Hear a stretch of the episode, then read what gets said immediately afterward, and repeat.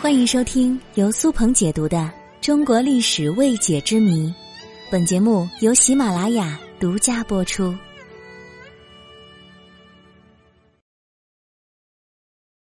同样是削藩，为什么汉景帝扛住了，而朱允文没扛住呢？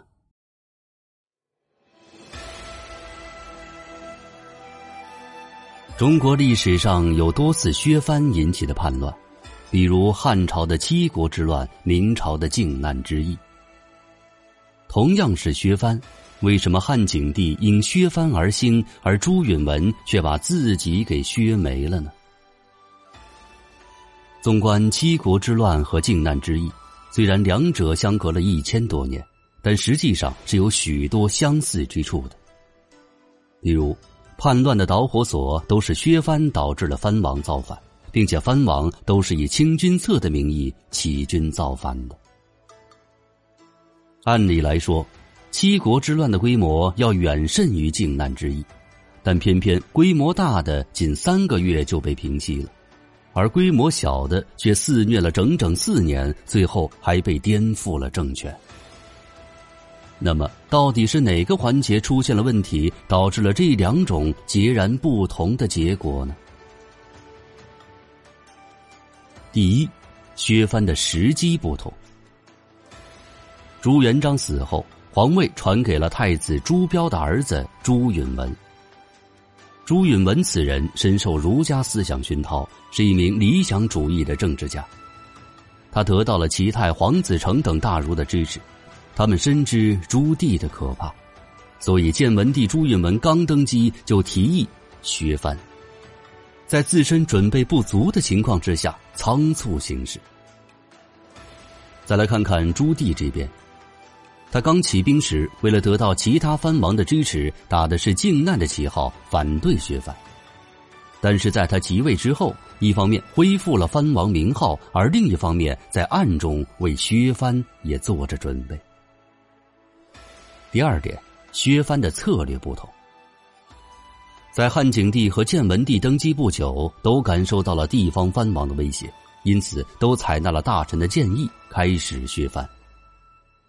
汉景帝是擒贼先擒王，选择从最大的藩王刘弼开始。当刘弼联络其他藩王一起造反的时候，一切都很仓促，以致后劲不足，指挥混乱。而建文帝却是反其道而行之。他从最小的藩王开始，这无疑就提醒了燕王朱棣他必然的下场，这让朱棣有了足够的时间去做了充分的准备。第三，采取的方式不一样。建文帝朱允文的削藩方式是霸道的，是硬性削藩，权健不论，一视同仁，免去爵位，贬为庶人，这引起了藩王的极大不满。朱允文在继位的几个月之内是连削五王，要么废为庶人，要么被软禁起来。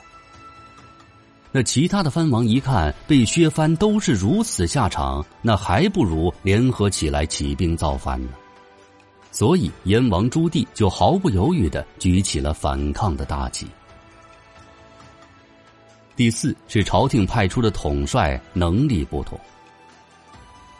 汉景帝之所以能够成功的镇压藩王叛乱，是因为有周亚夫；而朱允文削藩失败的一个重要原因，是因为有大草包李景龙啊。评判主帅选择的对错，决定了最后的胜利。周亚夫分兵骚扰和袭击敌后，切断叛军粮饷供应道路，然后坐等叛军在坚城之下逐渐疲弊。梁王甚至派人到宫中向太后哭诉，而周亚夫也不为所动。再就是，一旦开战，汉景帝全力支持平叛，绝不掣肘周亚夫的平叛措施。即便是自己的弟弟梁王一再求救，景帝也是置之不理。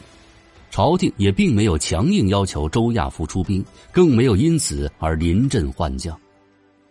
就这样。汉景帝为周亚夫赢得了时间，最终平定了七国之乱。而明朝廷一开始任用耿炳文为主帅讨伐燕王。其实这耿炳文的策略和周亚夫一样，都是先立足于做好防御，防止叛乱蔓延到其他地方。不过，刚开始耿炳文吃了个小亏之后，就被朱炳文罢免了兵权，从而选择了李景龙当平叛的主帅。李景龙此人不过是勋贵之后，没有任何作战经验，是一个草包统帅，他当然不是朱棣的对手了。其实，藩王叛乱刚开始的时候，汉景帝和建文帝都有些惊慌失措。汉景帝更是被迫诛杀晁错，但后期汉景帝做得非常好，成功的平定了七国之乱。而献文帝就没有做对过，一步错，步步错，最终导致了靖难之役，叔叔篡位，自己也落了个下落不明的下场。